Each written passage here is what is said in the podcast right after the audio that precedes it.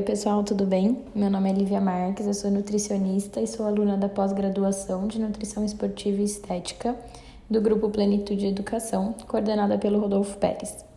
Hoje eu vim falar com vocês de um tema que é um pouco negligenciado pelo que a gente vê no nosso dia a dia de atendimentos, que é a importância da hidratação no esporte. Então, Existem, na verdade, três diferentes estados de hidratação, que seriam o estado euhidratado, hipoidratado e hiperidratado.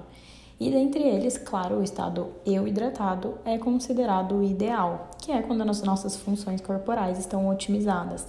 Mas não é o que prevalece, até porque a todo momento nós estamos perdendo água para o ambiente de diferentes formas. Então, na prática de exercício físico não é diferente. Ela favorece ainda mais, na verdade, a produção de calor e as perdas hídricas pelo suor e pelo aumento da respiração e da evaporação. E com isso, o desempenho ele pode ser prejudicado de maneira significativa, principalmente com perdas aí próximas a 2% do nosso peso corporal, que é quando a produção de energia já está comprometida e a predisposição à lesão já está aumentada. E aí, perdas acima de 4% podem levar ao desenvolvimento de complicações causadas pelo calor, como a exaustão e a insolação. Então, o equilíbrio hídrico durante a prática de atividade é crucial para que o atleta consiga desempenhar na sua melhor condição. Por exemplo, em transferência de energia, em perda de calor, na utilização de nutrientes, enfim, diversas funções.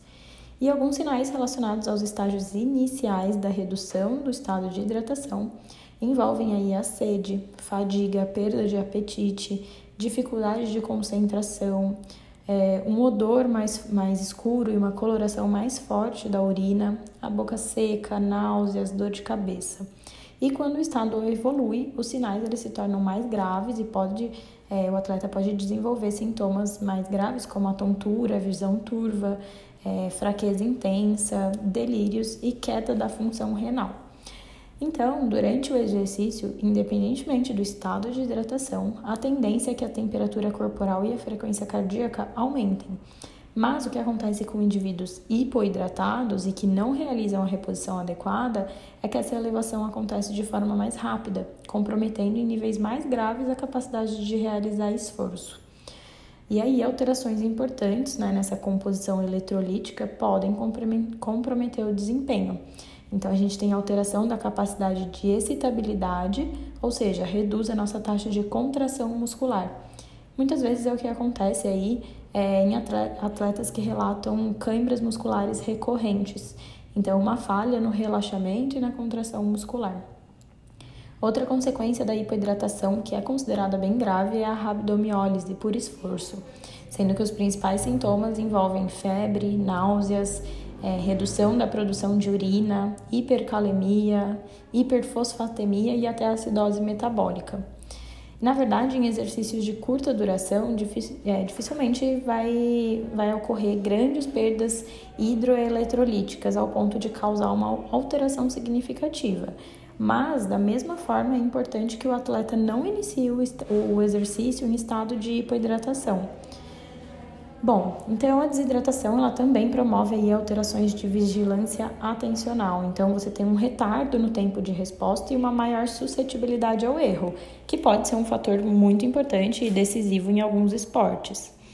E aí, com o intuito de iniciar o exercício em um estado de euhidratação, nós temos uma recomendação de que o atleta deve se atentar a essa ingestão hídrica durante as 24 horas que antecedem é, a prática do exercício e também uma ingestão aí de 400 a 600 ml de água no período de 2 a 4 horas antes do exercício.